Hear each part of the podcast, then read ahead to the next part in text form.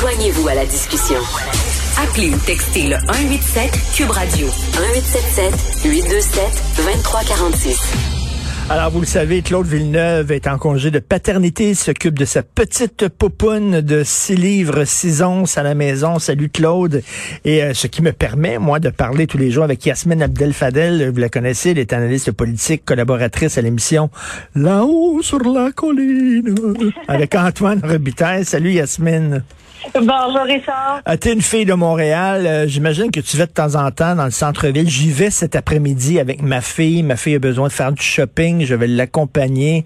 Et euh, j'ai ça dans le centre-ville de Montréal. Je trouve ça fait pitié énormément. Et tu veux parler justement là, façon de revaloriser le centre-ville de Montréal. Ben, tu sais, oui, euh, Richard, notre centre-ville, euh, moi, je suis à tous les jours. Puis, de quoi, j'ai vu une différence, là, dans les deux dernières années. Si on revient à la base, de quoi il est constitué notre centre-ville? C'est principalement des tours à bureaux, des universités, des restaurants, puis des commerces, tu sais. Mais les tours à bureaux, les universités, puis les restaurants, c'est pas mal fermé depuis un an, là, tu sais. Fait que c'est vide, c'est vide, puis ça fait ça fait pitié comme tu dis. Tu sais, euh, je sais pas si tu t'es promené, là tu vas le voir là aujourd'hui. Tu t'es promené au centre-ville, euh, au centre Eaton, mais les magasins sont fermés, il y a personne. Euh, écoute, j'ai mal à mon centre-ville, puis l'attractivité d'une ville là, ça se mesure par le dynamisme de son centre-ville. Puis Montréal, là, maintenant, c'est 400 travailleurs de moins qu'il y a au centre-ville. C'est 400 000, excuse-moi, 400 000 travailleurs.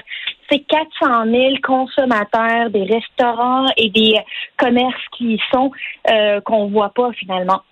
Et en plus de tout ça, tu sais, la flambée immobilière, là, euh, et où on renchérit à qui mieux mieux sur le prix des maisons, où les problèmes de logement sont énormes, ben, tout le monde fuit Montréal, puis son centre-ville se vide.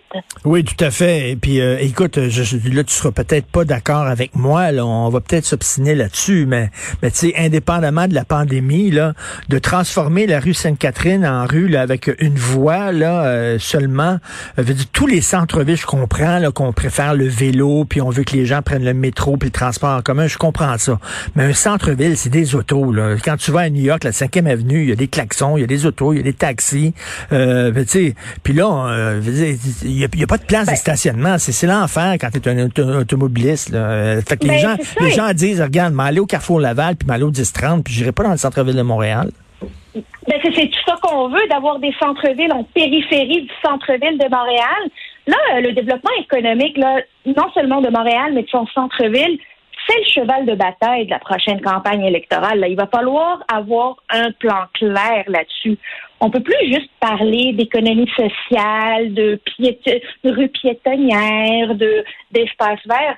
Il va falloir être clair sur comment on va aider les commerçants, comment on va augmenter le taux d'occupation des tours, comment on va ramener le monde, comment on va ramener les touristes, comment on va maintenir cette infrastructure qui est importante pour notre attractivité à travers le monde.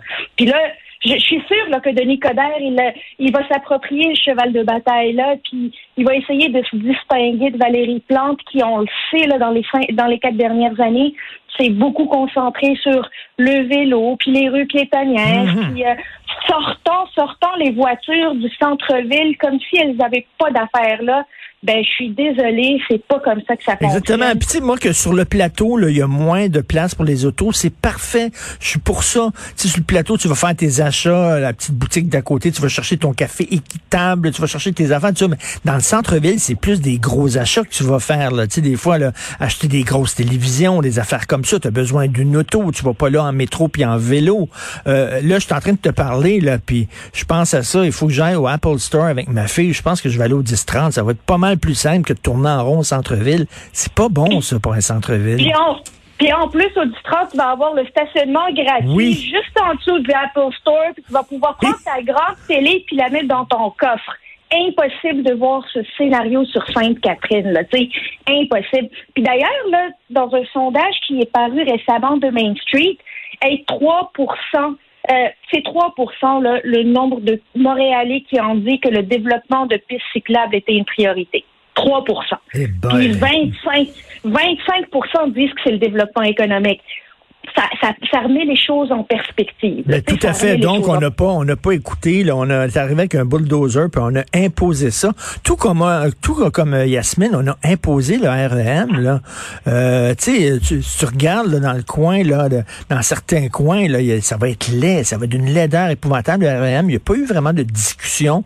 On nous a imposé ça. Et puis Griffintown, c'est une horreur. Ce qu'ils ont fait à Griffintown, c'est rien que des tours à condo. That's it, that's all et qui sont pas abordables. On peut tous le dire qu'un 3,5 à Griffintown, là, c'est pas le travailleur moyen qui va être capable de se payer ça. Puis je reviens à ta question sur le REM. Ben, le REM a été imaginé selon un, un taux d'achalandage, selon du monde qui vient en ville. Là, il n'y a personne qui vient en, qui vient en ville. Ben il va falloir penser à ça pour rentabiliser cet important investissement collectif. Là. Tu sais, les, les écolos, ils contre les gens qui s'en vont là en banlieue parce qu'ils disent c'est l'étalement urbain, ils prennent leur auto. Mais souvent, ces jeunes familles-là, c'est parce qu'ils sont obligés d'aller en banlieue s'ils veulent une petite maison puis une petite cour pour leurs enfants. Parce qu'il n'y a rien que des condos. Les condos qu'on fait à Griffintown, c'est pas pour des enfants. Il n'y a pas d'école dans ce coin-là. C'est pour deux professionnels jeunes dans la vingtaine, tu sais. à un moment donné, les familles, on les repousse à l'extérieur. On les repousse. Il y a une problématique de mobilité, il y a une problématique d'espace, il y a une problématique d'accessibilité. Là, s'il faut que tu vendes un rein et un bras pour pouvoir avoir un deux et demi à Montréal, là, c'est pas faisable. Tu sais. Puis, ça me rappelle que ce week-end, c'est le congrès de Projet Montréal. Euh. Écoute, le le congrès préélectoral, c'est là où ils vont déterminer ça va être quoi leur programme électoral. On peut tous le dire que Valérie Plante là est pas euh, est, comme déchirée entre entre les militants de son parti puis comme la réalité de la hmm. ville de Montréal. Hmm. Moi, je veux pas être à sa place là, mais elle a elle euh, à défendre à se défendre elle-même devant ses militants puis à se défendre devant les Montréalais pour leur dire que oui, c'est l'homme de la situation. On se rappelle qu'elle disait que c'était l'homme de la situation. Ben, plus sûr, moi, je pense que Denis Coderre, il va, lui, essayer d'incarner euh, le, le gars qui, qui vient à la rescousse de Montréal, un peu comme il l'a fait. Là, il y a, il y a quelques années, quand on avait une page sombre là, en termes de corruption puis de collusion à mhm. Montréal, il est arrivé puis il a mis sa cape euh, de, de Superman puis il a dit c'est moi l'homme de la situation. Ben là, ça va être qui cette fois-ci? Moi, ça me laisse croire qu'il y a de la place pour du monde qui veulent euh, incarner le changement. On, on, croise les doigts. Bien sûr, la pandémie n'aide pas, mais là, avec les travaux du REM, avec euh, les, les, familles euh, qui sont repoussées à la première couronne et même des fois deuxième couronne de la banlieue, ça va pas très bien du tout à Montréal. Fait que tiens, si, si je vais à Montréal, on s'en reparlera demain. Tu vas m'entendre sacré, je pense, de chez vous aujourd'hui. Ah, j'aime ça. C'est courant. Merci beaucoup, Yasmine. Bonne journée. À demain. Merci. Bye.